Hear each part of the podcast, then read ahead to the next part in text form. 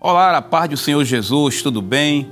Você que está acompanhando a programação da Rede Brasil de Comunicação, eu quero te convidar a mais um programa Teologia Viva. E nesse momento nós vamos a mais um episódio, a mais uma temporada falando acerca da teologia, ou seja, a doutrina de Deus.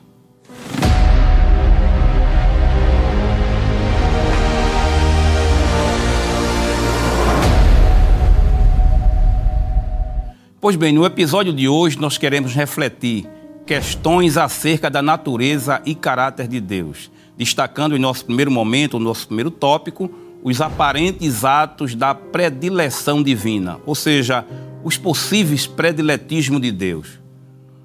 Nós queremos, para tanto, ler um texto das Escrituras Sagradas. Convido você a abrir a sua Bíblia no livro de Romanos, capítulo de número 9, versículos 13 a 16, que diz: como está escrito: Amei a Jacó e odiei a Esaú. Que diremos, pois? Que há injustiça da parte de Deus? De maneira nenhuma, pois diz Moisés: Compadecer-me-ei de quem me compadecer, e terei misericórdia de quem eu tiver misericórdia. Assim, pois, isto não depende do que quer nem do que corre, mas de Deus que se compadece. De fato, diante de algumas passagens bíblicas como essas, analisadas sem o amparo da exegese e do contexto histórico, léxico, gramatical e até teológico em que o texto está inserido, pode-se concluir que Deus usa de certos gestos de predileção com determinadas pessoas. Porém, é claro, se assim fosse, o seu caráter justo e a sua natureza imparcial seriam postos em xeque. É certo afirmar, portanto, que Deus não tem filhos prediletos. Isso é fato. Deus não tem filhos preferidos. Ainda que em resposta ao comportamento de algumas pessoas, ele lhes outorgue certos privilégios, ou quando há é, um certo propósito espiritual, ele age com ações prioritárias que podem ser vistas como predileção a alguém. Mas é óbvio que eh, está longe de ser um ato de prediletismo ou predileção. Então eu convido você, nesse momento, aos queridos telespectadores, a analisar junto comigo alguns textos das Escrituras e tirar conclusões lógicas e sensatas. Claro, não ficar dominado pelo imediatismo da interpretação das Escrituras e cair num equívoco teológico. Bem, nas páginas sagradas encontramos diversas vezes Deus revelando preferência acentuada por alguém mas isso é apenas aos olhares do leitor desprevenido da hermenêutica bíblica. Em Romanos 9,13, a gente leu há pouco, Paulo faz uma citação, uma citação condensada de Malaquias, capítulo 1, os versículos 2 e 3, em que Jacó aparece como amado de Deus em detrimento de Esaú. Pois é assim que está escrito: Amei a Jacó e odiei a Esaú é interessante ao caro telespectador entender que a gente vai ver é, esse verbo, tanto no grego como no hebraico, falando sobre o amor de Deus e, e, e odiar, né? Odiei a Esaú. E claro que aí está longe de ser o ódio no contexto do que a gente entende no nosso vernáculo de português. O, tanto no, no hebraico como no grego, que também no grego aparece Jesus dizendo que quem não amar, quem não odiar pai e mãe, não é digno de ser discípulo dele. Então, esse odiar aí significa amar menos. O mesmo princípio é, é encontrado em Deuteronômio, capítulo 14, versículo 12, quando Moisés afirma: O Senhor te escolheu de todos os povos que há sobre a face da terra, para lhe seres o seu próprio povo. Esse versículo demonstra o amor de Deus por Israel acima de todas as nações. Aí a pergunta: é, isso não seria um tratamento diferenciado, traduzido por predileção? Bem, antes de qualquer coisa, é bom que se diga né, aos nossos telespectadores que podemos pontuar duas maneiras de analisar a suposta predileção, digo, de Deus nesse texto. Primeiro, nós vamos ao caso de Jacó. E, e a gente diz para os nossos amigos e irmãos que nos acompanham, que algumas atitudes de Deus são reações privilegiadas, ou seja, é uma resposta a uma atitude do homem que faz jus a certas vantagens, que muitas vezes o faz ser confundidas com, como um ato de, de predileção, ou seja, faz com que a pessoa seja vista como predileta de Deus. Isto aconteceu com Jacó no texto que a gente é, citou aos nossos queridos telespectadores. Bem, deixando de lado as complexidades de oposição da teologia arminiana ou calvinista, que às vezes traz conflitos, a proposta do Teologia Viva é trazer informações teológicas de maneira clara ao nosso telespectador, é, ainda que seja um programa voltado no campo da teologia, mas deixando de lado as complexidades e centralizar é, a nossa análise num argumento simples.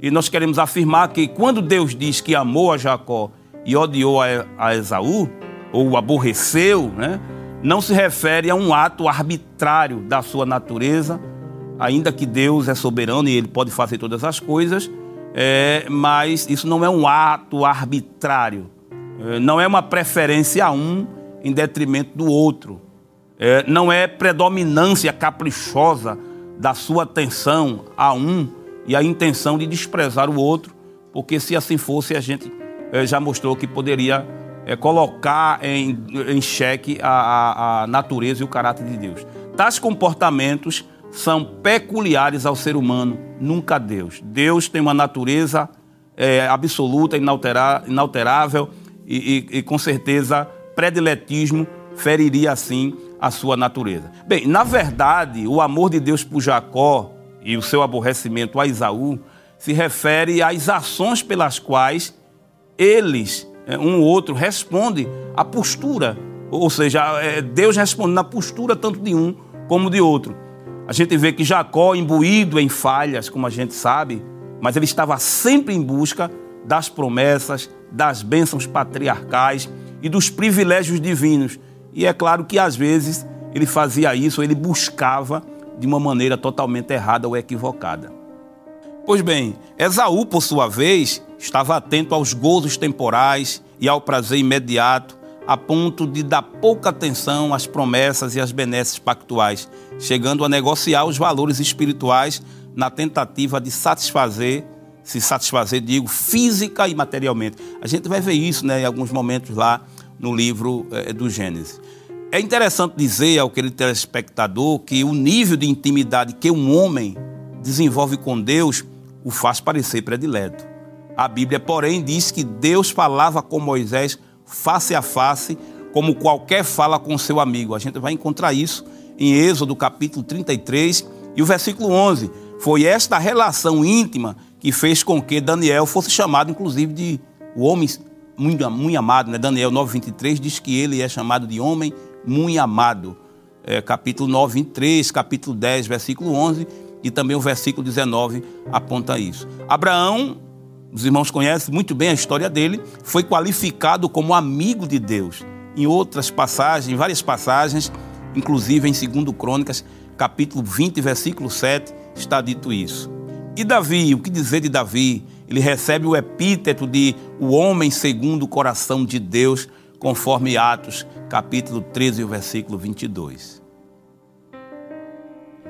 Em contrapartida, outros indivíduos, por desprezarem ao Senhor e sua vontade, foram chamados de filhos de Belial, como por exemplo os filhos de Eli. A gente vê isso em 1 livro de Samuel, capítulo 2 e o versículo 12. Na verdade, a maneira como os homens se relacionam com Deus é, é que o tornam honrados ou desprezados por Ele. Em 1 Samuel capítulo 2, versículo 30, o próprio Deus assegura: aos que me honram, honrarei, porém, aos que me desprezam, serão desprezados. Você percebe que não é um ato arbitrário do prediletismo, da predileção de Deus, mas sim uma justa resposta de Deus à postura dos seres, dos seres humanos. Ora, o que impede Deus amar, proteger ou otorgar privilégios a uma pessoa que se chega a ele, como foi o caso de Jacó? E o que há de errado no ato dele privar alguém dos mesmos benefícios por ser um prevaricador, como foi Esaú? Pois é, é assim que se pode entender sua natureza justa quando afirma, no versículo que a gente leu, terei misericórdia de quem eu quiser ter misericórdia, e terei compaixão de quem eu quiser ter compaixão. A gente leu isso no capítulo 9 de Romanos, versículo 15, e é uma menção de Êxodo, capítulo 33 e o versículo 19. Então, meu, meu caro telespectador, você percebe que não se trata aqui de um querer arbitrário de Deus. É um ato gracioso àqueles que optam por se aproximar da vontade divina em um nível de intimidade diferente dos outros.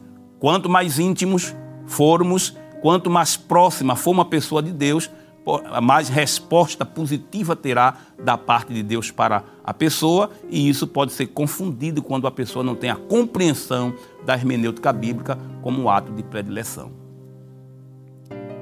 No Novo Testamento, nós temos um exemplo clássico de uma aparente predileção de Jesus no relacionamento que ele tinha com seus discípulos.